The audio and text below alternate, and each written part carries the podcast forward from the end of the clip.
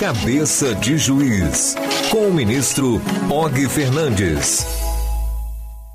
E agora no quadro Cabeça de Juiz da Rádio Justiça, do programa Revista Justiça, ele está conosco mais uma vez, o ministro do Superior Tribunal de Justiça e do Tribunal Superior Eleitoral, Og Fernandes. Ministro, bom dia. Bom dia, Sérgio. Ministro, seguindo a linha do senhor, na, no último programa falamos sobre a acessibilidade das pessoas que precisam de cadeira de rodas dentro dos aviões. Hoje o senhor fala de um outro assunto muito importante e interessante trata da isenção do imposto de renda para pessoas com doenças graves, é isso? Isso, Sérgio. Nós nós vemos que a sociedade avança e, e avançando a sociedade avança também a interpretação dos fenômenos sociais pelo judiciário. Temos hoje uma súmula, e o que é a súmula? É um, um, um condensado de decisões num, num único sentido de, das cortes, no caso do Superior Tribunal de Justiça, é, a respeito desse tema, a respeito da questão da doença grave e suas consequências na vida econômica de cada um cidadão e a necessidade de que haja um instrumento compensatório entre o, o que se gasta com a doença e os seus vencimentos ou mesmo a que ele recebe a título de aposentadoria, seus proventos. Então, a súmula, e anote aí, ouvinte, porque isso é importante para a sua vida ou para a vida de alguém da sua família. A súmula 627 do, Superior, do Superior Tribunal de Justiça diz o seguinte: o contribuinte faz jus à concessão ou à manutenção de isenção do imposto de renda, não se lhe exigindo a demonstração da contemporaneidade dos sintomas da doença, nem da recidiva de enfermidade. Vamos tentar dar um exemplo para tornar a súmula ou a compreensão da súmula mais fácil. Vamos dizer que um cidadão qualquer aposentou-se e estava apresentando sintomas de alguma doença. Veio a ser hospitalizado e nos exames se constatou a existência de um neoplasia maligna, em outras palavras, câncer. Ele, diante disso, pode requerer a isenção do imposto de renda sobre os valores que ele recebe a título de aposentadoria. Basta ele juntar os laudos dos exames que realizou, assim como uma declaração do médico do hospital. Eventualmente, a Receita Federal, e já houve casos, indeferiu o pedido, alegando que para ter direito à isenção seria indispensável um laudo médico oficial. E aí a pessoa pode agora se valer dessa súmula do STJ, súmula 627, e obter judicialmente o reconhecimento do seu direito à isenção com base nos inúmeros laudos médicos particulares que examinaram a sua situação, vindo a atestar a existência da moléstia. Mas pode-se dizer, bom, ele tinha um câncer Operou, fez um tratamento complementar e ficou bom. Tem que voltar a pagar o imposto? Essa isenção cai? Não, a isenção permanece. Porque não, não se sabe, a, a tecnologia, a ciência médica, uh, em relação a algumas doenças, não consegue dizer com alguma precisão o tempo Uh, uh, necessário para que se caracterize a impossibilidade de uma recidiva da doença. Então, esse, essa isenção há que ser mantida, ou concedida, ou mantida em face do que trata, por exemplo, o artigo 6, inciso 14 da Lei 7.713 de 1988. Mesmo que ele não esteja, não esteja apresentando sintomas das doenças, mas e nem sinal da recidiva, ou seja, da volta da enfermidade. É preciso dizer que essa lei que eu mencionei, essa lei 7.713 de 88, não traz essa isenção apenas para os casos de neoplasia maligna. Há um rol de doenças que estão previstas no artigo 6, inciso 14, com esse tipo de tratamento tributário. Eu digo, por exemplo, que uh, tuberculose, alienação mental, portadores de moléstia profissional, esclerose múltipla, cegueira, hanseníase, paralisia irreversível e incapacitante, cardiopatia grave, doença de Parkinson, é, nefropatia grave, hepatopatia grave, é, osteite deformante, contaminação por radiação, a, a, a síndrome da imunodeficiência adquirida. É, então, essas doenças, é, é tendo sido contraídas, elas, depois dessa aposentadoria, ou no caso do militar da reforma, elas são objeto dessa isenção tributária. Qual é o espírito da lei? O espírito da lei é no sentido de que será razoável perceber que essas pessoas estarão doravante, mesmo que não apresentem os sintomas da, da, da doença, mas estarão sujeitas a um custo da sua vida mais elevado, porque terão sempre que se submeter a exames médicos, a consultas, e notadamente, por exemplo, no caso da AIDS, há um coquetel de medicamentos que ele, no estado atual da medicina, que ele tem que continuar a tomar durante toda a sua vida. Logo, a vida para essas pessoas é mais cara do que a vida para outros que não possuam esse tipo de doença. Então faz todo sentido o que a lei estabelece e que o tribunal, no caso o STJ, tem assegurado de forma absolutamente pacífica, tão pacífica que se tornou a súmula 627, repito, para as pessoas que tiveram a desventura de possuir um desses males.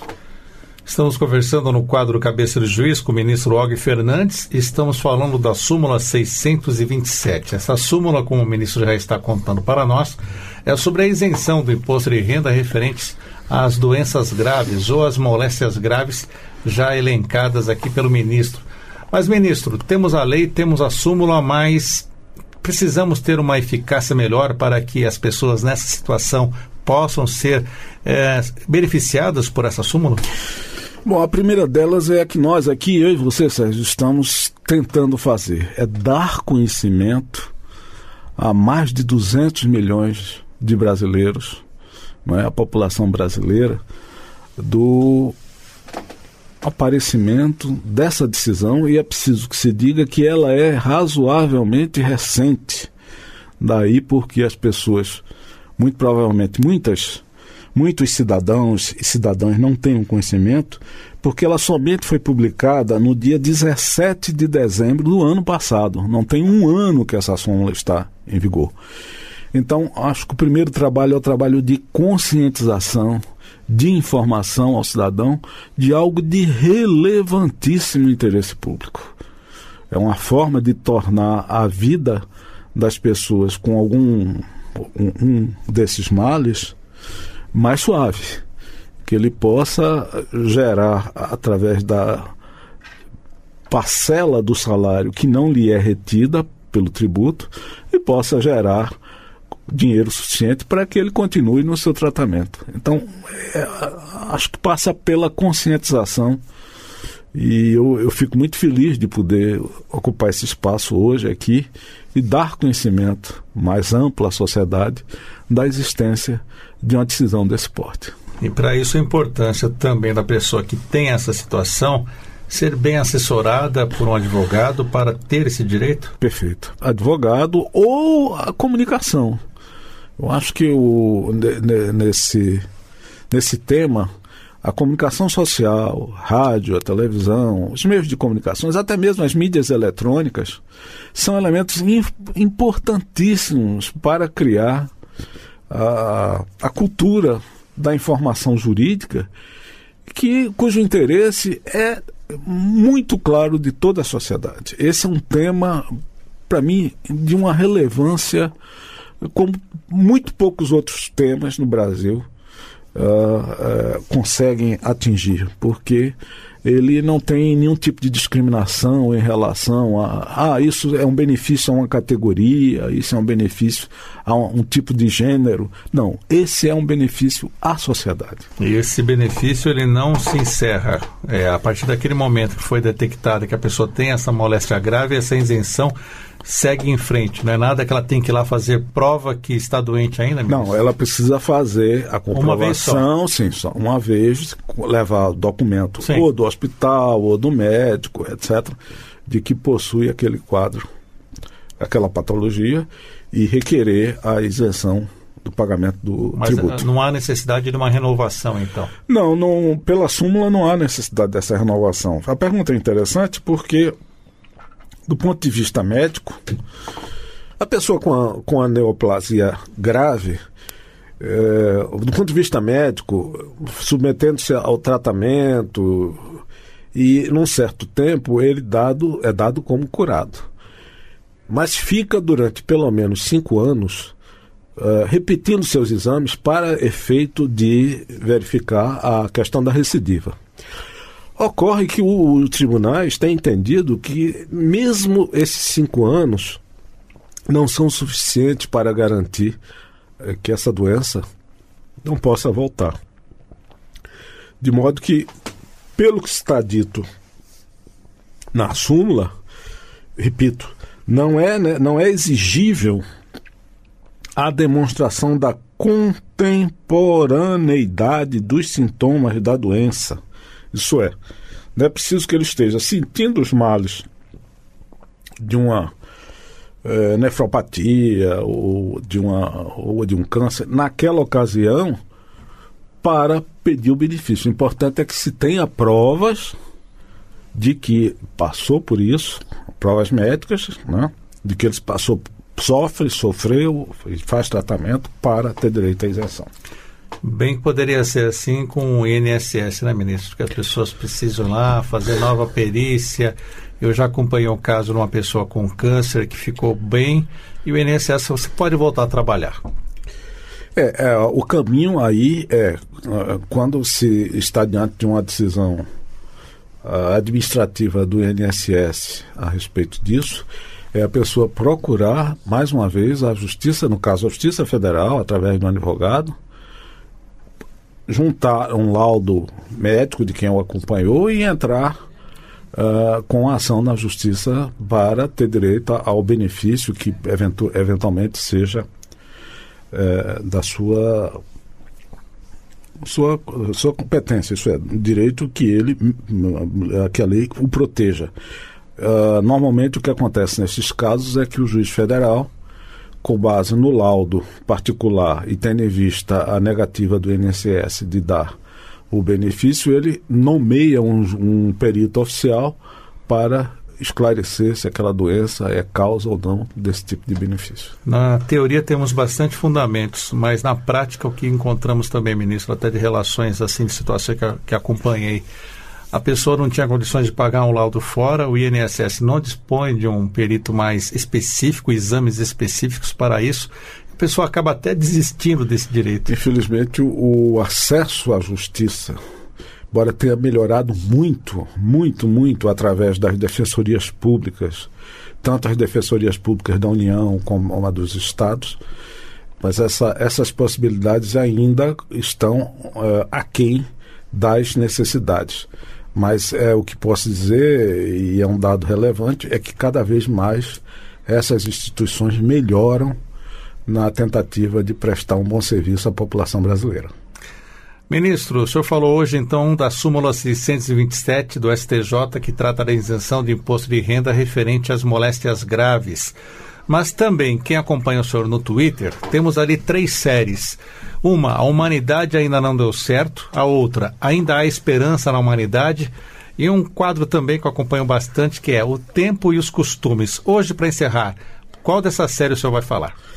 Veja, essas duas séries são criações minhas com um olhar ou crítico ou de aplauso a fatos da sociedade e do processo civilizatório, não necessariamente brasileiro, é, na tentativa de chamar a atenção da sociedade para que ou evolua, no caso do exemplo negativo, ou que siga o exemplo positivo que alguém ou que um determinado grupo de pessoas ou mesmo que uma determinada cidade está a produzir. Então é uma forma de chamar a atenção das pessoas sobre é, manter um certo grau de sensibilidade aos fatos em seu redor. Eu posso falar das duas, é, fica a seu critério. Posso dar o um exemplo de uma, de um caso negativo e de um caso positivo.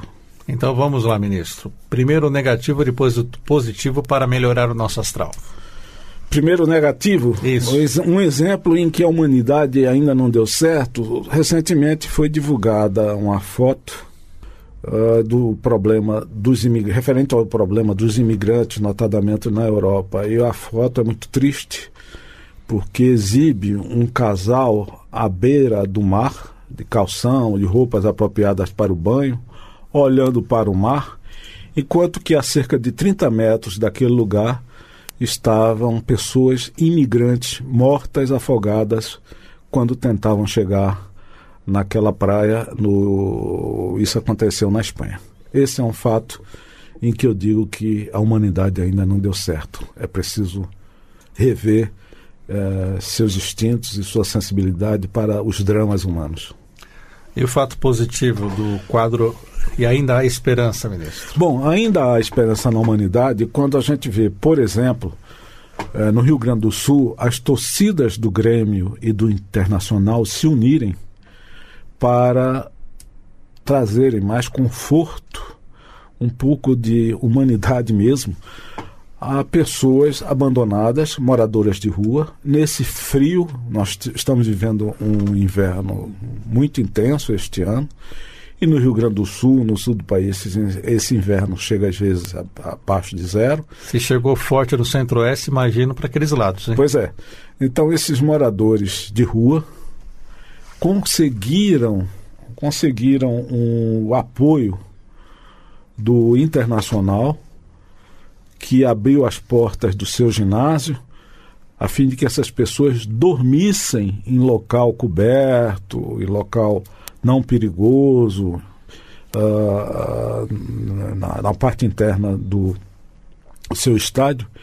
E pela primeira vez, pelo menos que eu tenho conhecimento, esse fato atraiu a torcida adversária, no caso a torcida do Grêmio, e grupos de torcedores do Grêmio levaram medicamentos, levaram colchões, levaram comida no estádio do Internacional para amenizarem a, a rudeza da vida desses, desses, dessas pessoas abandonadas pela sorte. De modo que seria muito bom que em cada capital, somente do sul e do centro desse país, são Paulo, que está passando por muito frio, é, Paraná, as torcidas de futebol que se unem, que são verdadeiras religiões, se unissem nesse ato de fé, que é o ato de considerar que a natureza humana é única e que essas pessoas abandonadas pela sorte também precisam, é elas mais do que ninguém, precisam da proteção de pessoas, dos, de outros seres humanos é, em melhores condições, independentemente de torcida ou de cor é, clubística. Então, esse é um exemplo que eu aplaudo e renova a minha, minha esperança de que a humanidade evolua nesse sentido positivo. Esse é o ministro Og Fernandes, hoje conosco aqui na Rádio Justiça, no quadro Cabeça de Juiz, ele que é ministro do Superior Tribunal de Justiça e também do Tribunal Superior Eleitoral. Hoje destacando a súmula 627 do STJ, que trata da isenção do imposto de renda para pessoas com doenças graves e falou também das duas séries que você encontra no Twitter do ministro. A humanidade ainda não deu certo e também ainda há esperança na humanidade. Ministro, muito obrigado por nos atender. Até a próxima semana. Obrigado, Sérgio. Bom dia.